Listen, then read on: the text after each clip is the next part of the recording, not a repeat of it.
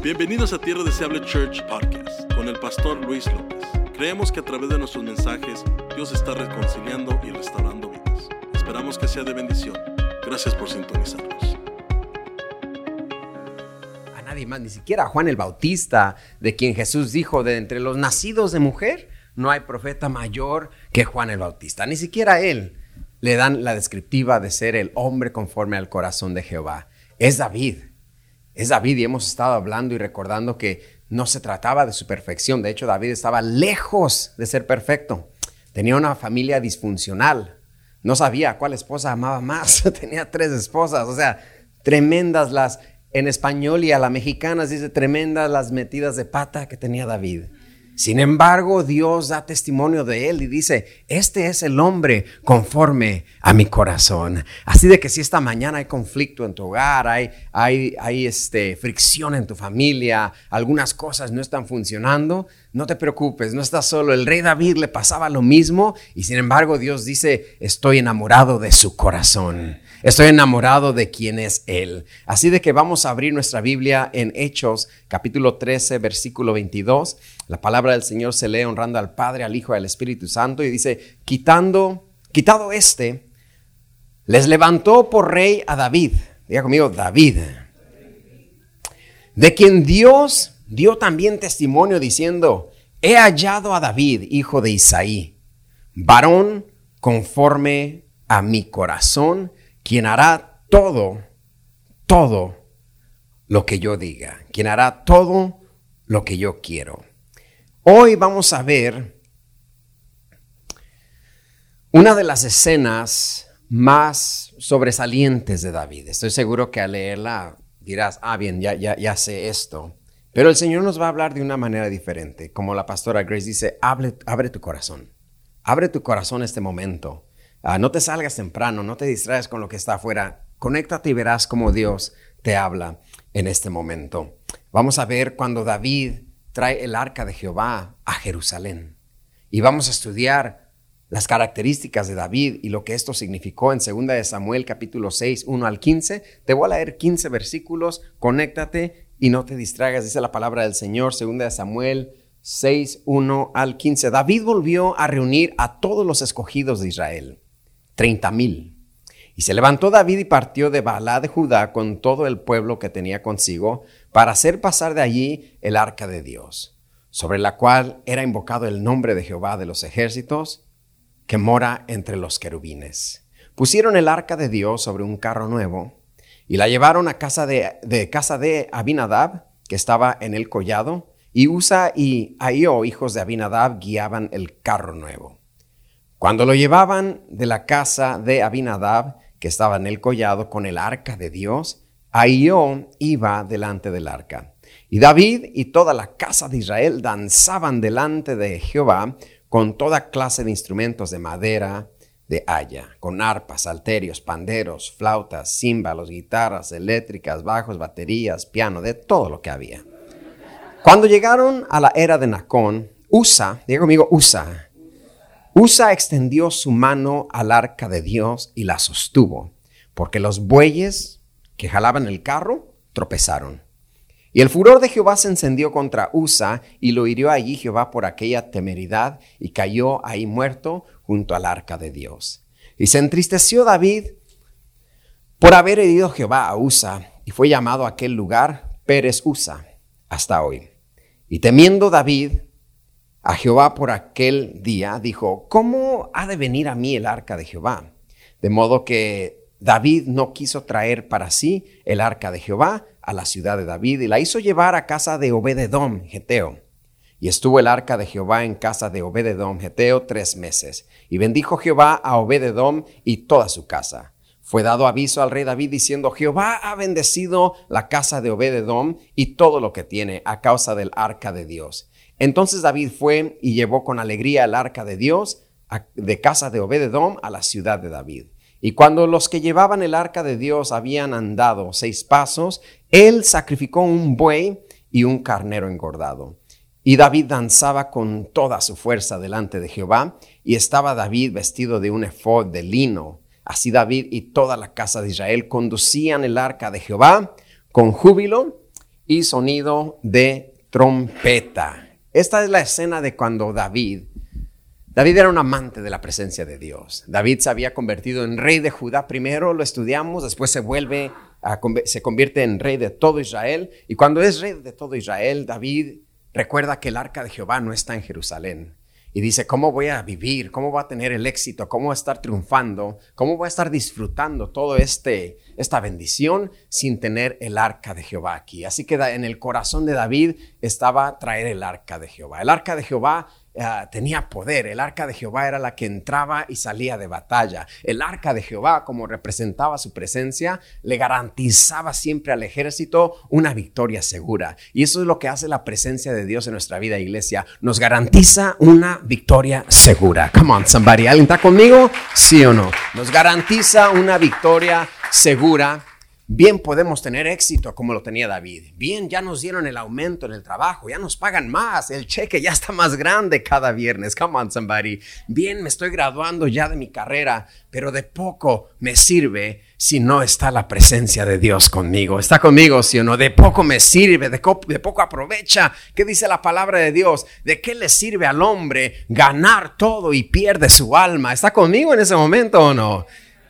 Y David decía lo mismo, ¿de qué me sirve tener Jerusalén, Israel, Judá y todo el ejército? ¿De qué me sirve si me falta la presencia de Dios? Así que David organiza un evento. David organiza un día para que ese arca se trajera Ahora, ¿qué, ¿cuál es el arca? No sé si todos saben qué arca estoy hablando. Quizá alguien está confundido con la arca de Noé, con los animales. ¿Y los animales? Había elefantes y jirafas. Estamos hablando del arca de Jehová. Aquí, el arca del pacto. Este arca representaba la misma presencia de Dios. Aquí adentro había los diez mandamientos, maná del cielo y la vara reenverdecida de Aarón. Donde estaba este arca, estaba en el lugar santísimo, lo más santo, lo más sagrado, lo más precioso representaba, iglesia, la misma presencia de Dios. Por eso usa la toca y cae muerto.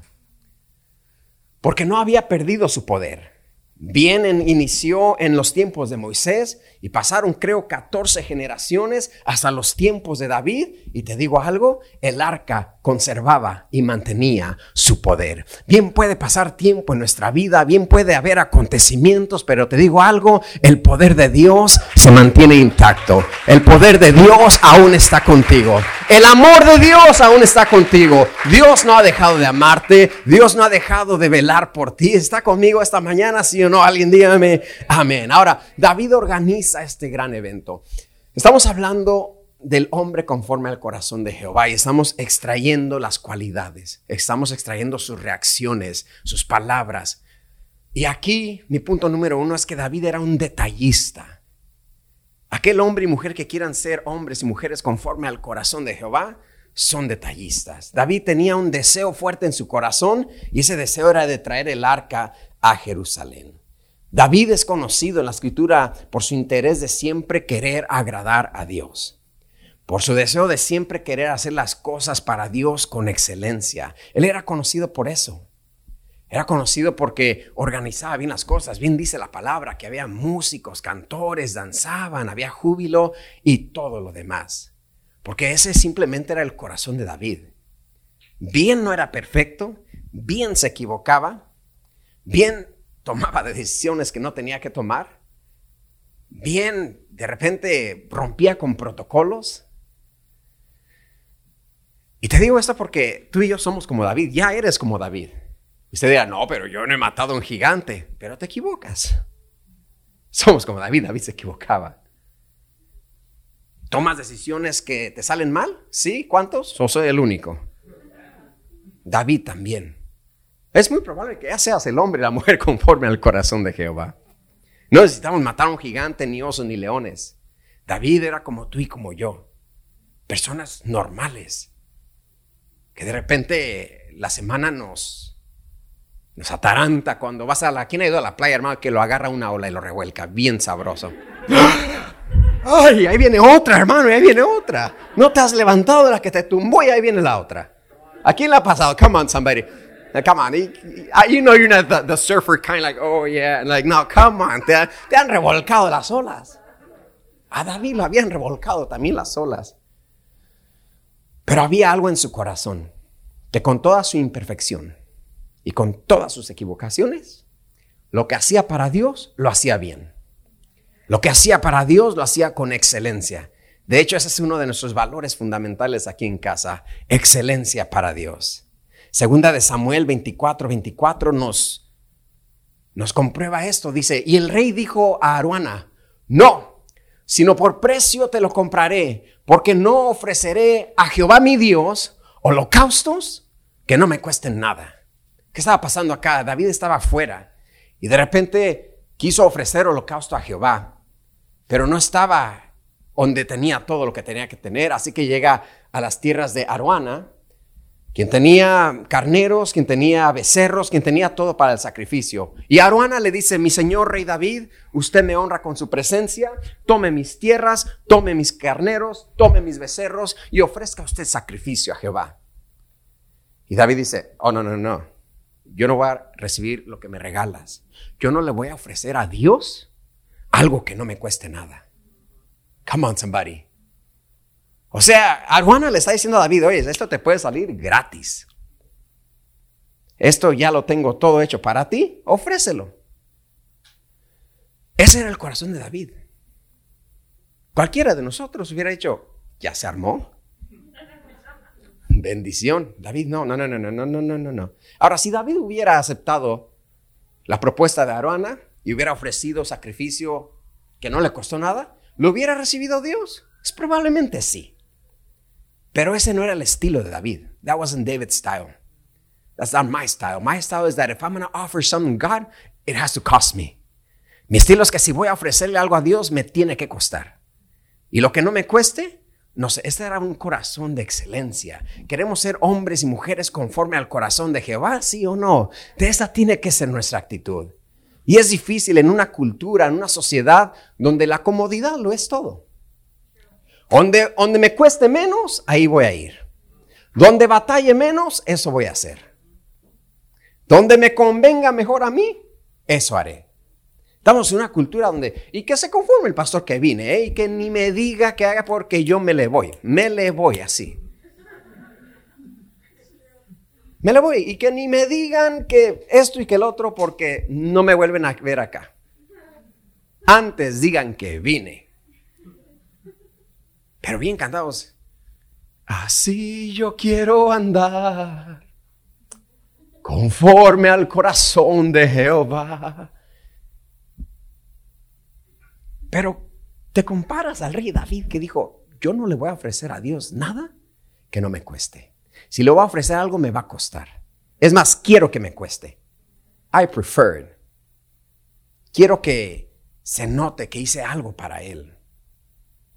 Y es contraproductivo predicar esto a una generación del 2021 donde preferimos lo fácil, preferimos donde nos sirvan a mí, lo que me convenga a mí.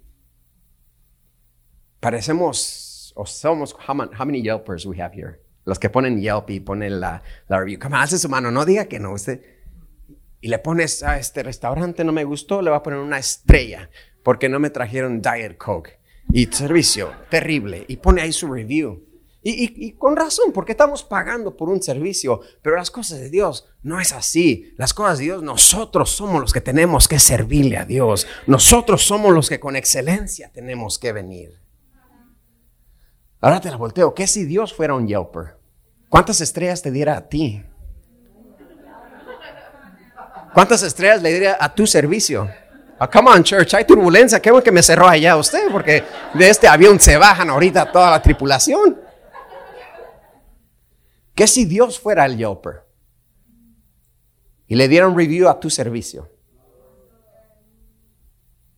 Ay, pues yo ni sirvo.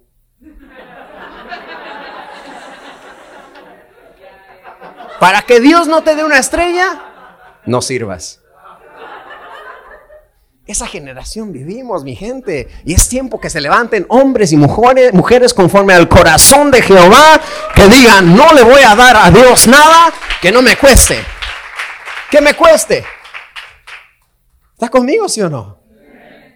Piense usted en qué le cuesta hacer para el Señor. Piense. Eso que pensó, haría David. Eso haría David. Cuidar los niños, pastor. No, no, no, eso me... Hágalo. Hágalo y verá. Es que yo no... Es fácil hacer lo que te gusta y...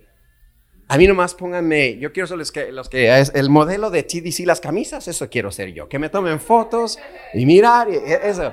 Pero haz algo que te cueste, haz algo que te cueste llegar temprano acá. Come on, somebody, ¿está conmigo, sí o no? Vamos a darle a Dios de lo que nos cueste. Ese era el estilo de vida, esa era la filosofía de vida del rey David. Darle a Dios lo que me cueste. La ofrenda que me cueste. El diezmo que me cueste. Ay, pero, si lo gané, hermano. Pastor, usted echando mezcla todo el día. ¿Cómo que te costó y Dios se agrada de eso? Lo gané sacando tickets. Esa tiquetera en el restaurante no paraba y no paraba. El rush no paraba. Me costó y aquí está, Señor. Come on, somebody. Estamos de repente en una cultura donde lo que no nos cuesta es lo que me sobró. Lo que me sobró del Chuck E. Cheese, hasta los tickets de Chuck E. Cheese quiere echar acá. Pues ¿por qué no te cuestan? Pero la filosofía de David era, no le voy a dar a Dios nada que no me cueste. Eso que me cueste lo quiero hacer. Si David fuera Ujier en esos tiempos y se rompía la aspiradora, no venía, decía, pastor, se rompió la aspiradora. Es más, David decía, no quiero aspiradora, tráeme una escoba. Yo lo voy a hacer con escoba. Come on, somebody. Que me cueste. Ese era David. Qué tremendo. Por eso él era el hombre conforme al corazón de Jehová. Dios sabía, este no me va a dar nada de sus obras. ¿Qué dijo Jesús cuando con sus discípulos observaban la multitud ofrendando? Y Jesús dice, ¿quién echó más? Ustedes piensan, no, pues aquel echó más. Dice, no, no, no, la que echó más fue esta viuda que dio un penny. Parafraseando, no había penis en aquel tiempo. Porque ella dio de todo lo que tenía. Estos dieron de lo que les sobró en el Chuck E. Cheese. Pero esta dio de todo lo que tenía. No estoy hablando de cantidad, no piense cantidad. Pero sea honesto con usted mismo y que le cueste lo que le dio a Dios. Seamos honestos con nosotros mismos y que nos cueste lo que le estamos trayendo al Señor. No hablo solamente de economía, hablo de tiempo, hablo de tesoro, hablo de talento, hablo de devoción, hablo de búsqueda. ¿Qué le cuesta? Ay, no, pastor, levantarme a orar a las 5 de la mañana, eso no. Eso me cuesta. Eso que te cuesta, lo haría David. ¿Quién quiere ser como David? Ah, sí, pastor, pero cuando mata al, al gigante, yo quiero ser cuando mata al gigante. Esto no es que la victoria con el gigante nació acá en un corazón como este. Es que el gran momento de David nació acá en un corazón como este.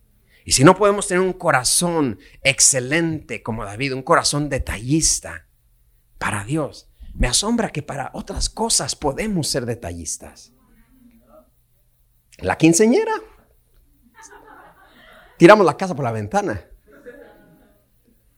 Había una fuente de chocolate y cada 10 minutos aventaba Skittles para arriba. Y, y, and you could taste the rainbow. It was so, like, like, excelentísimos para lo demás. Pero con Dios, como salga. No se va, no, no, hombre. Comprometidos con todo lo demás, pero nos cuesta comprometernos con Dios. A Dios le ponemos condiciones. A Dios le damos un contrato. ¿A quién ha firmado un contrato? Y que abajo, abajo, abajo tiene las letritas pequeñas, the fine print, donde están todas las condiciones, ¿no? ¿Sí, ¿Les ha pasado? O nunca leen las condiciones. Entonces no sabe a qué se metió usted ahorita. Y abajo los, los contratos por lo general tienen el fine print. Disclosures, liabilities, toda la cosa. Condiciones. Yo vendía por un momento aseguranzas y ponían en, la competencia ponía, acá tu aseguranza te va a costar 25 dólares al mes con cost you less, te cuesta menos. Y ahí estaba 25 y venían mis clientes, oye, pero acá me cuesta 25. Y no le miento, abajo la revista tenía una estrellita, un asterisco, donde decía, si vives allá en Riverside, donde solamente hay vacas, obviamente allá te va a costar a 25 dólares tu aseguranza, no hay carros, hay vacas. Pero acá, en una área más populada, te va a costar más. Y a veces nosotros condicionamos así a Dios. No le ponemos un párrafo de condiciones, le ponemos una hoja entera. Nuestro compromiso con Dios está condicionado a, si no se me cruza una carnita asada por ahí el domingo, ¿eh? A ver si, si mi compadre no me visita, entonces sí, Señor. Pero, ¿por qué condicionamos tanto nuestra vida, nuestra relación con Dios? ¿Me explico esta mañana, sí o no? Amén. David no era así, David no le ponía condiciones, David iba a hacer todo lo que Dios hiciera. Y si no le costaba, David no lo iba a hacer. Yo quiero que me cueste. ¿Cuántos quieren que le cueste? Hay un dicho, no, no sé si dicho canción, el que quiere su celeste, que le cueste. ¿Verdad?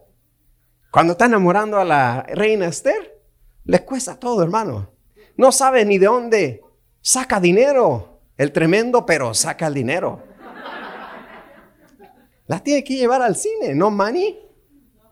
No money. No honey. Las, las muchachas solteras, asegúrese que el varón de Dios tenga un trabajo. Come on, somebody. Se casa y después, pastor, ayúdeme a orar que mi esposo no quiere trabajar. ¿Y cuando lo conoció trabajaba? No. ¿Y entonces cómo quiere? Si para conquistar a nuestra reina Esther nos cuesta. Y estamos bien con que nos cueste. No, si es que así es, esto cuesta. Hasta para cumplir sus metas, hermano, personales, que no tienen nada de malo. Ay, ¿cómo trabajas? No, sí, sí, es que esto cuesta. Pero para el Señor, nos quedamos en cero. Y el rey David decía, no, no, no, no, no. Ese era su corazón. That was just David. Ese era su estilo. That's my style a mí me va a costar. Así que David manda a traer y organiza la entrada del arca de Jehová. Organiza quién iba a traer el carro, que sería un carro nuevo, dice la Biblia. Se asegura que haya música, se asegura que haya danza, que haya júbilo. si existía el confeti en aquellos tiempos, David se asegura que tienen confeti también que haya trompetas, que, que, que, haya júbilo, que hagan ruido, come como un grito de júbilo, así tierra deseable, church, like, like, David se asegura porque él es un detallista, él es un perfeccionista cuando se trata de las cosas de Dios. Se tiró el confeti, no se trataba de un desfile militar, no se trataba de una entrada triunfal más del ejército de Israel, no se trataba de un desfile para el rey y sus personas importantes. Estoy seguro que David había estado en esos desfiles antes. La Biblia dice que David sacaba al, al ejército a la guerra y regresaba victorioso a Israel. Y cuando el ejército típicamente regresaba con una victoria, el pueblo los esperaba con gritos de júbilo, con, con danzas, con trompeta, con música. David estaba acostumbrado a eso. Pero esta ocasión, diga conmigo, esta ocasión no se trataba de un desfile militar más. Esta ocasión se trataba de la entrada de la misma presencia de Jehová. Así que todo tenía que estar bien pensado, bien coordinado, bien organizado, que nada se dejara de hacer mal. Un, todo, todo tenía que marchar conforme al plan, bien planeado, bien, bien, bien detallado, pues estaba entrando la presencia de Jehová. Y bien, dice la Biblia que todo marchaba bien, que los gritos de júbilo se oían, que el confeti estaba cayendo. Un comentarista dice que los cohetes de Disneylandia empezaron a abrirse también esa vez.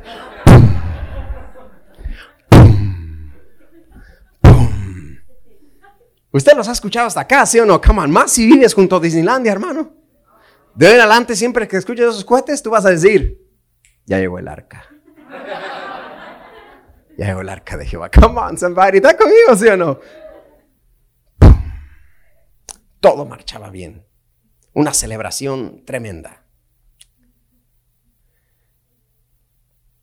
Hasta que de repente la escena cambió. Hasta que de repente en cuestión de tres versículos, la escena cambia. La danza quedó a un lado. La Biblia dice que de repente los bueyes tropiezan y Usa, diga conmigo, Usa, ponme la gráfica acá, por favor, Usa, extiende su mano para que el arca no cayera. Buena intención, ¿no? ¿Quién hubiera hecho lo que hizo Usa? Creo que yo, ay, el arca, me aviento para que, para que no caiga el arca.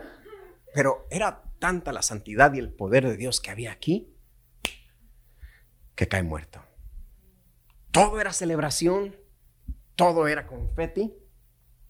Y en cuestión de tres versículos, dice la Biblia, que David danzaba, había instrumentos de regocijo, pasa lo inesperado, los bueyes tropiezan, algo que David, el perfeccionista David, el detallista, no calculó, algo que David no podía controlar. David no podía controlar los pasos de los bueyes. Bien podía controlar que hubiera un carro nuevo, pero el que los bueyes tropezaran estaba fuera de su control. Los bueyes tropiezan, muere alguien que no tenía que morir. David se entristece y David tiene temor. La escena cambia en cuestión de tres versículos.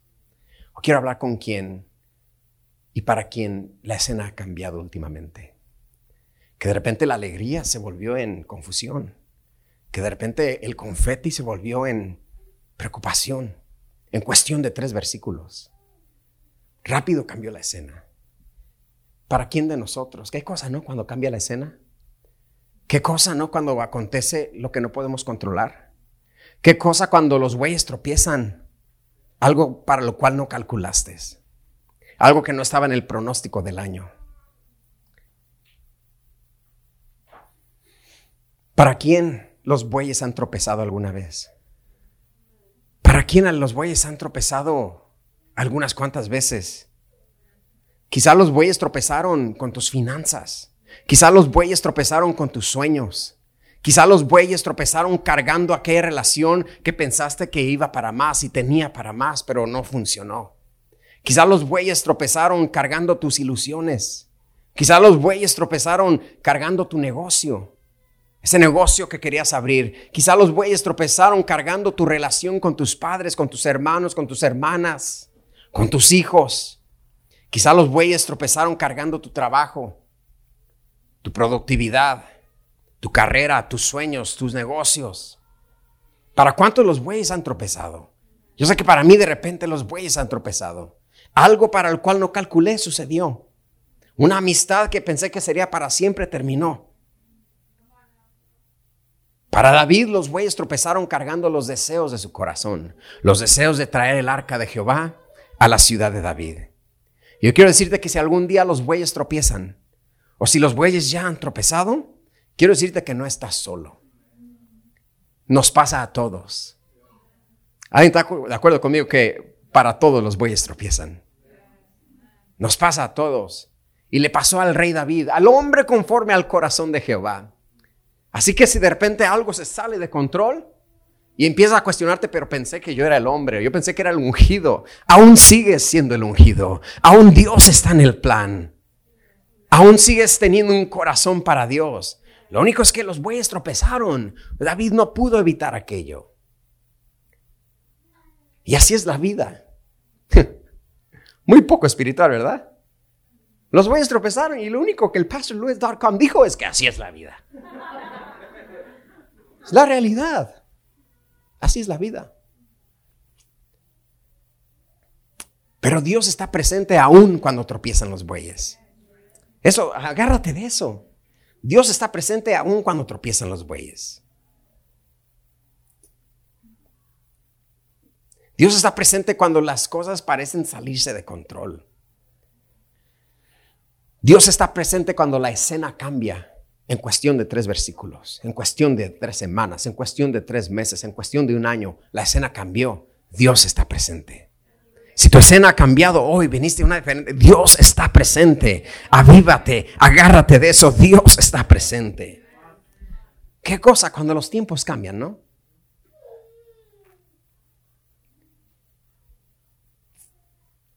Aquellos días cuando no nos preocupaba nada. ¿Quién recuerda esos días? Quizá cuando eras niño, eras niña, que nada te preocupaba. Lo único que te preocupaba era cuando tu mamá gritaba que te metieras porque ya se hizo tarde. Y estabas tú allá jugando fútbol con un balón descarapelado, lleno de lodo, que cuando te daba en la cara, hermano, ay Dios mío. Lo único que nos preocupaba era jugar canicas. ¿Quién jugó canicas acá? Yo soy de los tiempos que jugaban canicas. Yo tenía la boulder, hermano, con let's, let's go with the boulder. You, who had a boulder here? Let's go. Trompo, hermano. Esos días, esos tiempos que jugábamos trompo. En mi tierra tenías que decir hueso, porque si no decías hueso y le pegabas a alguien con el trompo, te lo quitaban. O sea, ahí me tenía, hermano, hueso. Vámonos. Yo, yo. ¿Qué tiempos aquellos? Donde era lo único que, que ocupaba nuestra mente. Qué escenas tan bellas aquellos tiempos, ¿no? Si tan solo pudiéramos regresar a esos tiempos, si tan solo pudiéramos regresar allí, quedarnos allí en esos tiempos. Los tiempos donde, cuando no nos dolía la espalda.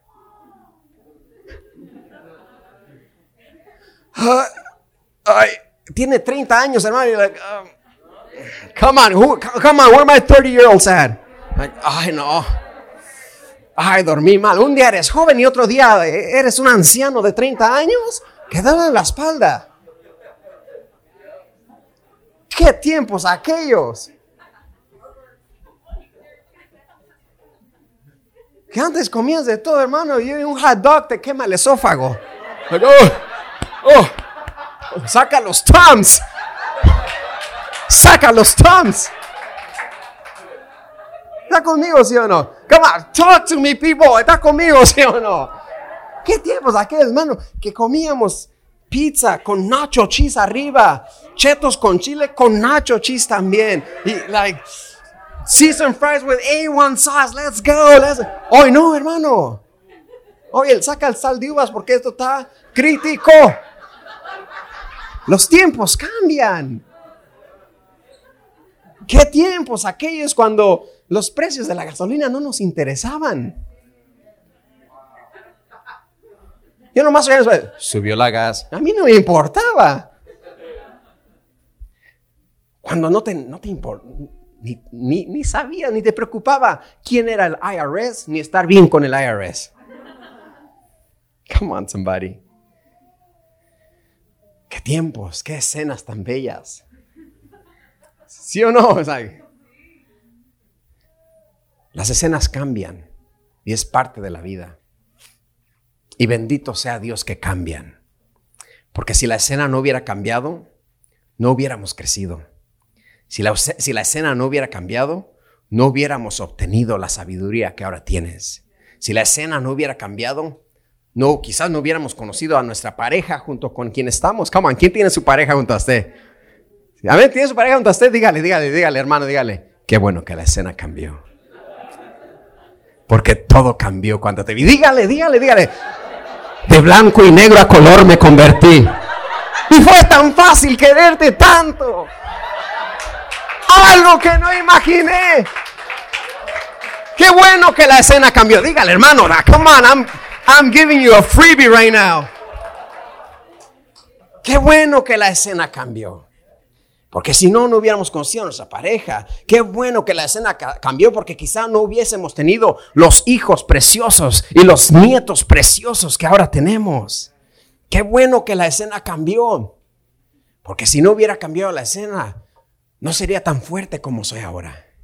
Todos esos desiertos, toda esa tempestad, todo ese problema, todo ese tropezadero de esos bueyes que fueron lo que no calculaste, te hicieron más fuerte hoy. Hoy eres más fuerte. Dejemos de querer regresar a, a aquellos tiempos. Ay, y dejemos de menospreciar estos tiempos, porque este es el día que hizo el Señor. Bien, aquel día me gustó, pero este, este es el día que el Dios me dio hoy. Me gozaré y me alegraré. Dios está conmigo. Si bien la escena cambió, pero te digo algo, Dios no cambió. Si bien la escena cambió, pero el Señor sigue siendo el mismo ayer, hoy y por los siglos de los siglos.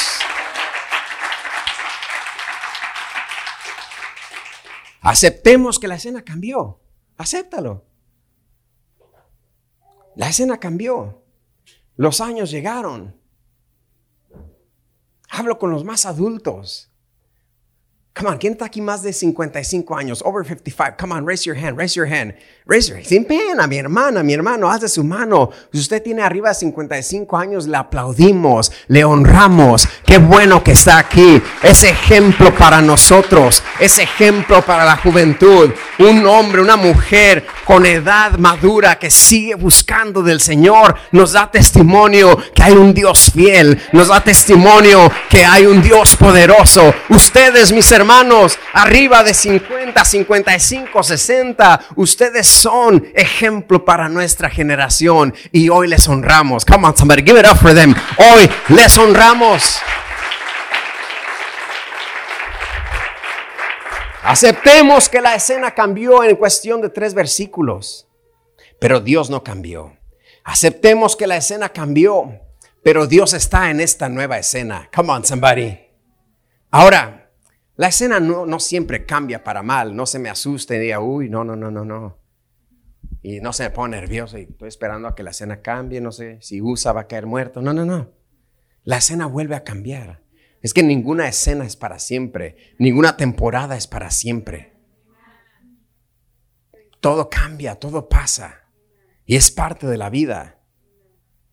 La Biblia dice ahí en 2 Samuel 6, 12 al 15, tres versículos más, dice, fue dado aviso al rey David, diciendo, Jehová ha bendecido la casa de Obededom y todo lo que tiene a causa del arca de Dios. Entonces David fue y llevó con alegría el arca de Dios de casa de Obededón a la ciudad de David.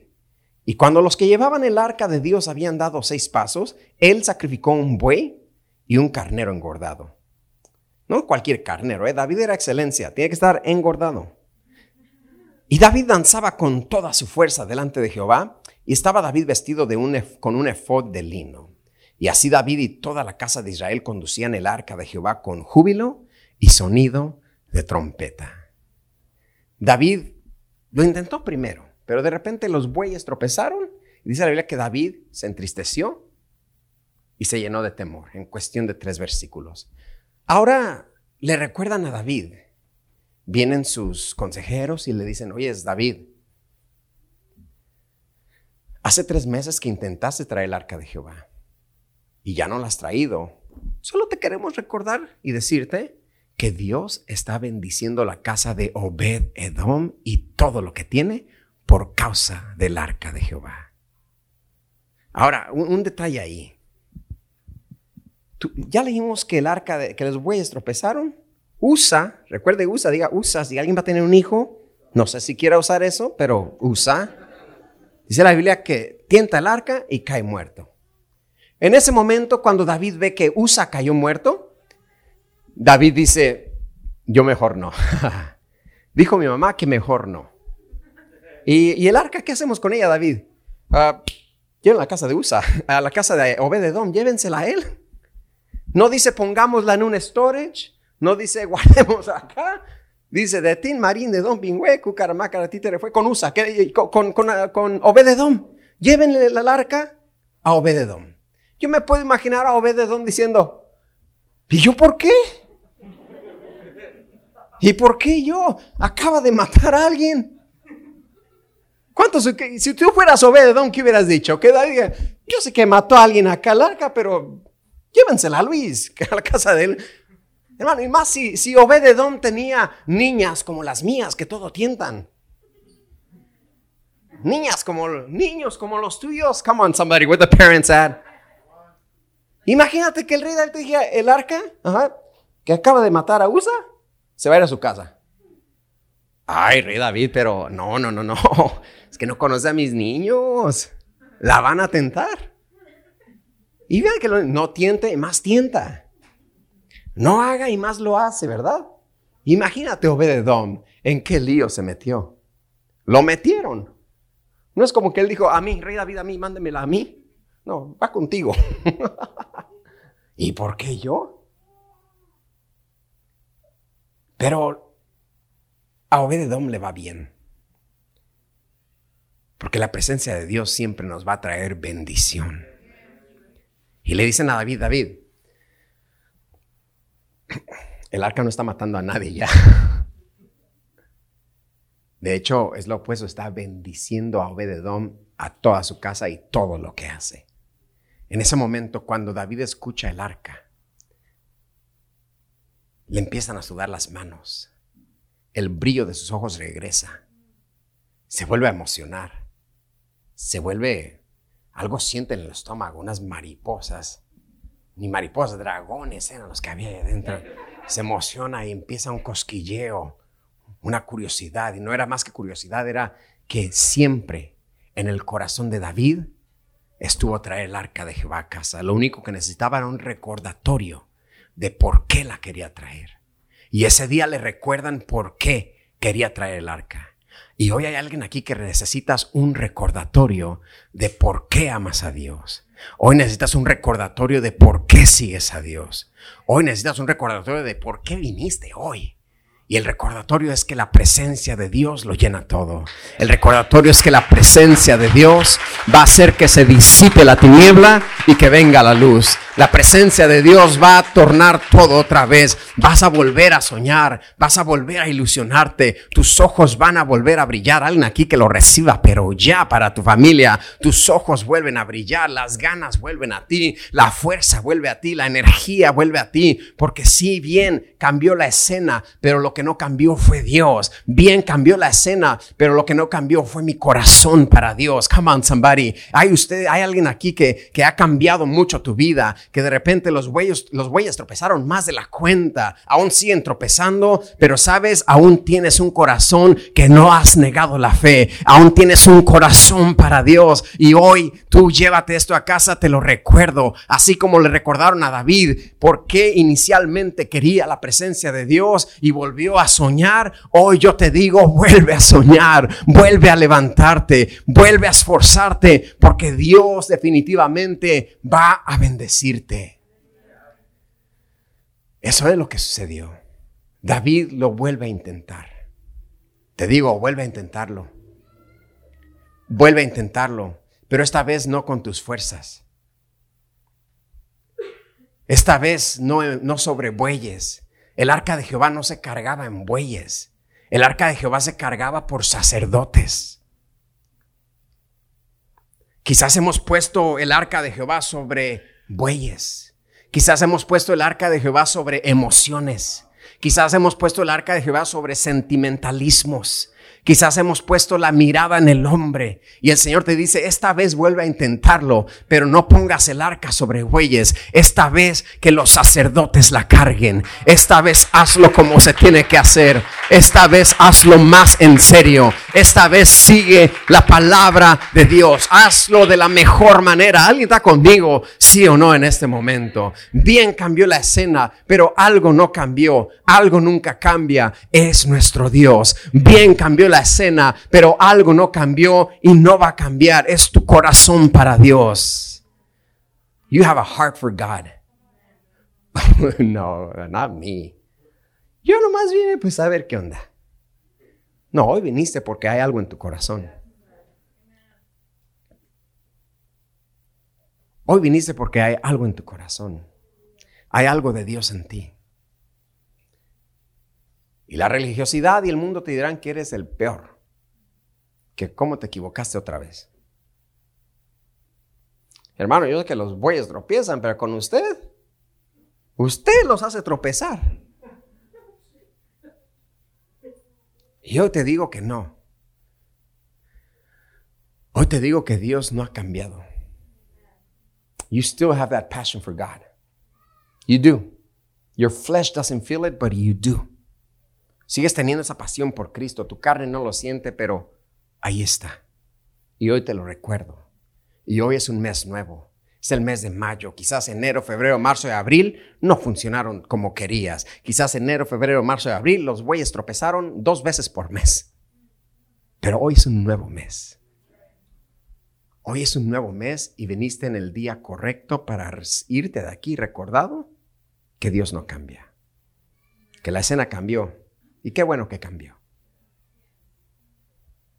Be at peace with that. Muchos acá tenemos que hacer las paces con esa idea. Muchos acá tenemos que hacer las paces con la idea que la escena cambió. Cambió. Las amistades que tenía ya no están. Las cosas salían de control. Está bien, ya. Haz las paces con eso. Haz las paces con donde estás ahora. Deja de suspirar. Pero en el 92, pastor, usted me hubiera visto, yo servía, yo en el 92 me hubiera visto, pastor, olvídese. El 92 se acabó, cambió. Hoy estás aquí, aquí ahora. Jorge Ramos. Aquí ahora. ¿Y sabes? El Dios del 92 es el Dios que está aquí hoy. El Dios de hace cinco años es el Dios que está aquí hoy. Para terminar, te digo esto: David no se dejó paralizar. This is powerful right now. This is going to set some people free right now. David no se dejó paralizar. Cuando le recuerdan a David que el arca hacía tres meses estaba en la casa de Obededom y que estaba siendo bendecido Obededom, David no se muestra negativo. David no dice, oh, no, no, no, no, no, ni me hablen del arca, yo no quiero saber nada del arca.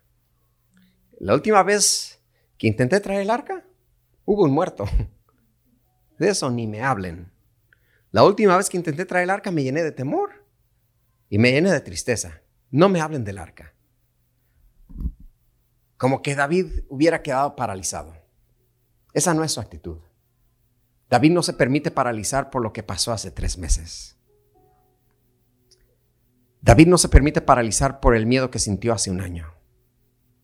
David no se permite paralizar por cuando los bueyes tropezaron. David no se permite paralizar, no se paraliza por cuando las cosas salieron de control. No te paralices. Do not paralyze yourself because of what happened. Do not paralyze your future because of your past. Do not paralyze your today because of your yesterday. This is a new day. Same God, new day. Say it with me same God, new day. Don't paralyze your marriage for what happened two weeks ago. Don't paralyze your relationships for what happened. No paralices tu matrimonio ni tus relaciones por lo que pasó cuando tropezaron los bueyes. David pudo haber ido, he could have gone that route. No, no, no, no, allá que se quede.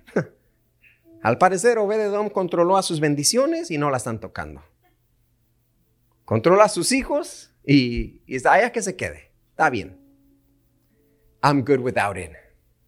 David could that. David pudo yo estoy bien sin el arca. A muchos acá que han estado diciendo, yo estoy bien sin el arca. You're not. I'm good without church. Estoy bien sin ir a la iglesia. You know you're not. Es que la iglesia me lastimó, la iglesia me juzgó, la iglesia hizo, hizo, deshizo. Los bueyes tropezaron. Y es normal. Pero David dice, ok. ¿Está bendiciendo a Obed? Sí. Ok, yo la quiero. I want that. Who wants that? Yo quiero eso.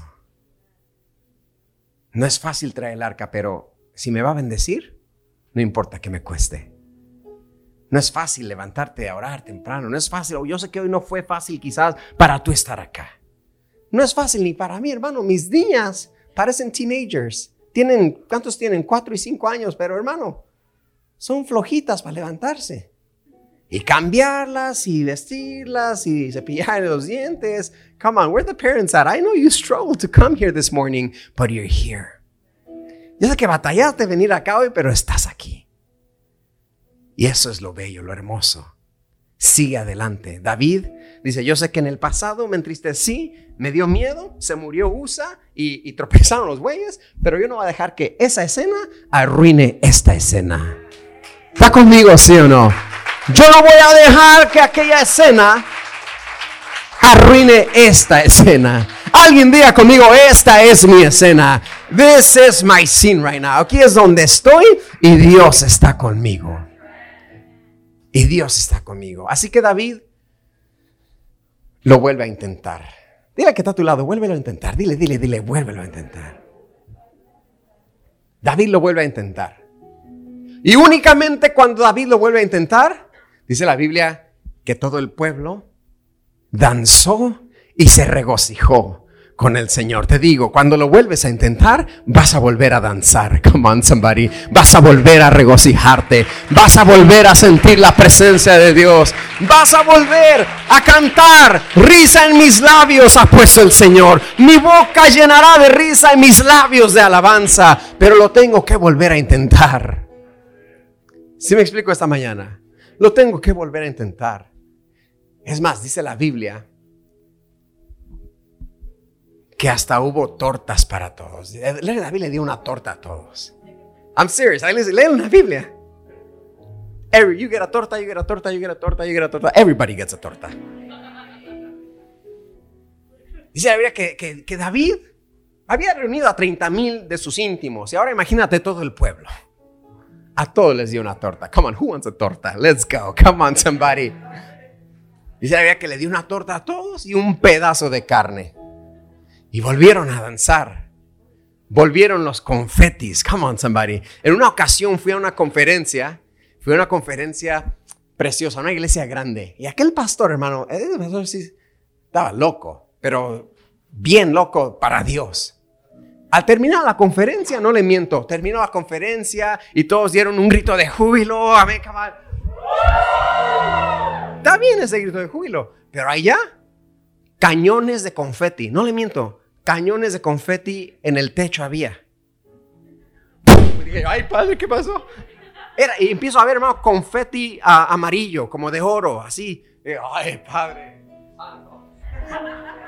Me gocé en el confeti. Regresé a la conferencia, le dije muchachos, instalemos cañones de confeti. Y no, pastor, aquí no, no cabe, como cree? Pero un día vamos a instalar cañones de confeti para hacer gloria y fiesta al Señor. Ay, después los sugieres aspiran el confeti. No, no se ría, porque son como David, con la escoba. A ver, hermanos sugieres, vamos a aspirar estos confetis. Y que los sugieres me digan, no, pastor, no quiero aspiradora, no quiero escoba con mi misma mano voy a recoger cada confeti. Porque no le daré a Jehová nada que no me cueste. Come on, somebody. ¿Alguien está conmigo? ¿Sí o no en esta mañana? Pero vuelve a intentarlo. Porque definitivamente el pueblo se regocijó. Tienes que volver a intentarlo. Que tropiecen los bueyes no determina cómo termina. Come on, somebody, conmigo, si no, anímate, avívate esta mañana. Este mensaje es para ti. Este mensaje llévatelo a casa. La escena cambia, pero Dios no cambia. Diferente escena, mismo Dios. Diferente escena, y por eso este era el hombre conforme al corazón de Jehová. El hombre que lo vuelve a intentar. Más abajo habla de Mical, su esposa, y, y ahí empiezan los problemas en casa. No te pierdas la próxima semana, ven para acá.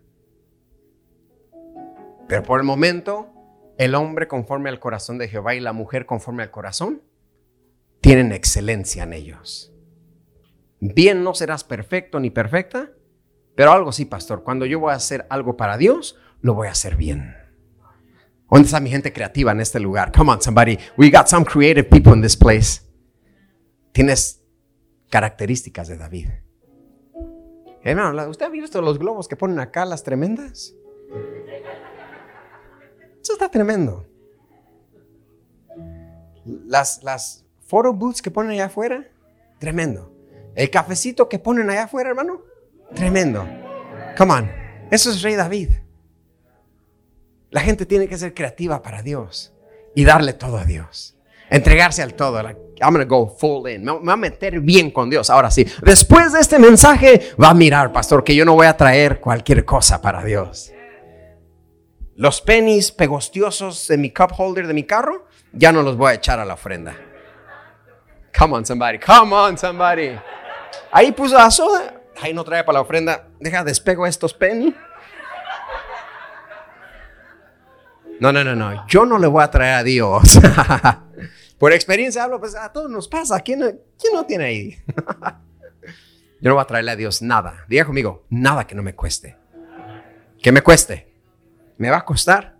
Y es más, que me cueste más. Que me cueste más.